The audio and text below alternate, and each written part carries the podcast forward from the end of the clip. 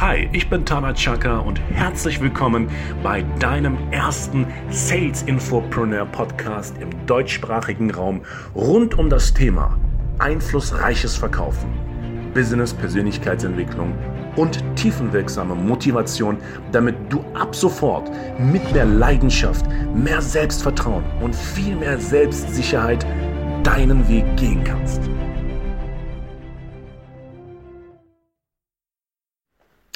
Ja, herzlich willkommen zu einer weiteren Podcast-Reihe. Tana Chaka, that's my name. Welcome to this amazing podcast. Ja, warum Verkäufer gehasst werden? Ja, du hörst richtig. Verkäufer werden gehasst.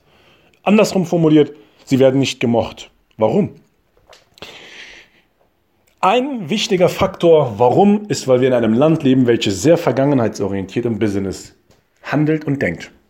Was ist der Unterschied zwischen einem amerikanischen und einem Deutschen? Ganz einfach. Im Business, im Business, noch einmal, im Business ist es schlichtweg so, dass der Deutsche seine Entscheidung immer auf die Vergangenheit basierend ähm, tätigt und der Amerikaner auf die Zukunft hin seine Entscheidung tätigt. Ich wiederhole.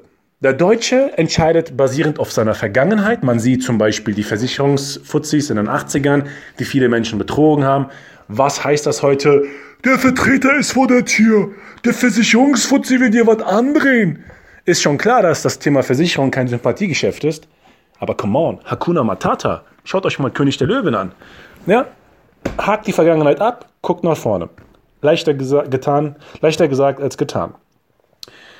Warum werden Verkäufer in Deutschland gehasst? Überwiegend einfach deshalb, weil das Mindset der Menschen sich nicht verändert. Großteils. Die meisten hören ähm, den Begriff Verkäufer und denken direkt Schleimscheißer, Lügner, Betrüger und des Weiteren. Nur, was hat der Verkäufer für eine Funktion in der Wirtschaft? Total simpel.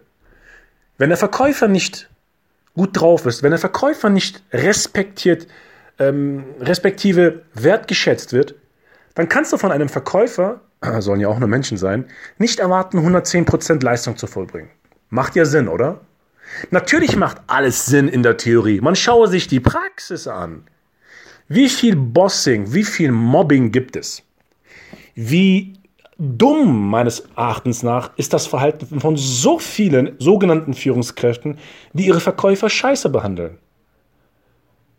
Verkäufer sind keine Diven, darum geht es doch gar nicht.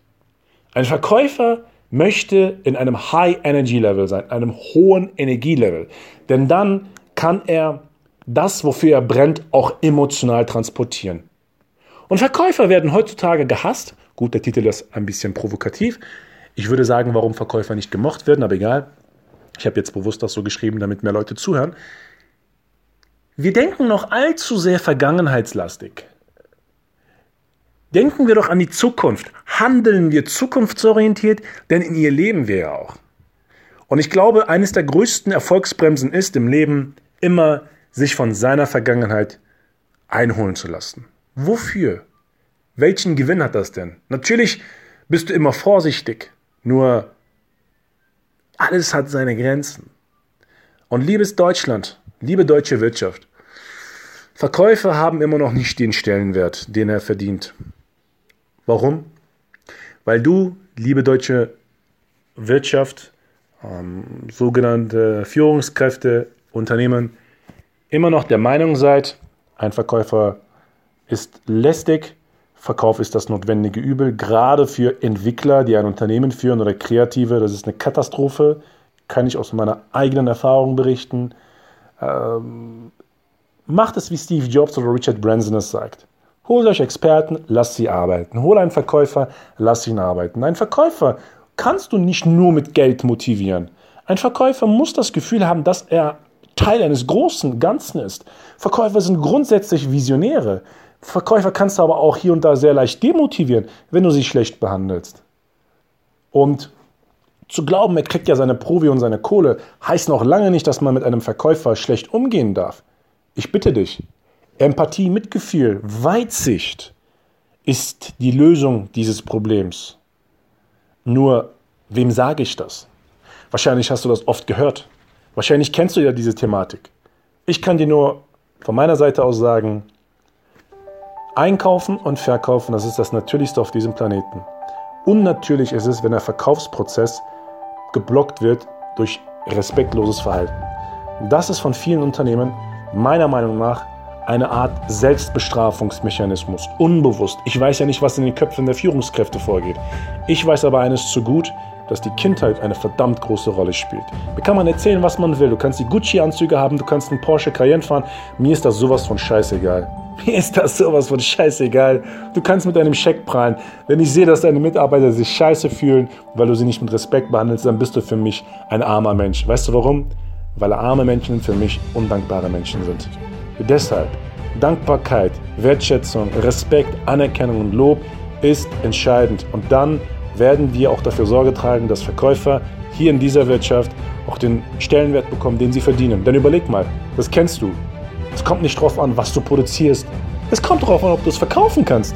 Und wenn du keine Verkaufseinheit hast und diese nicht einbindest, tschüss. Arbeitsamt ruft, Hartz IV ruft. So einfach ist die Sache. Also, ich sage hier nichts Neues. Ja?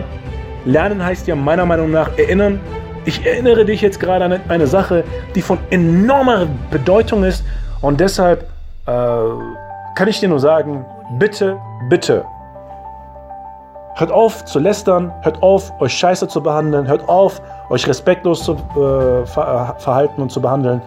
Lebt mit Würde, mit Liebe, mit Selbstachtung, Fremdachtung und baut euch gegenseitig auf und benutzt das aufbauende Denken anstatt das zerstörende Denken. Denn dann haben wir Verkäufer, die so angenommen werden, wie sie sind. Schon noch letztens war ein Tür-zu-Tür-Verkäufer bei mir und wollte mir eine Telekommunikationsdienstleistung, eine Dienstleistung anbieten. Er war total sympathisch, voll nett und total jung und ich habe mich bedankt, habe gesagt, dass mein Vertrag noch zwei Jahre geht, aber ich wünsche ihm auf dem weiteren Wege alles Gute, weil er eine super Arbeit macht und äußerst angenehm erscheint und sehr sympathisch. Seine Augen sind, wir hätten sehen müssen, da war Feuer und Flamme und ich habe es ehrlich gemeint.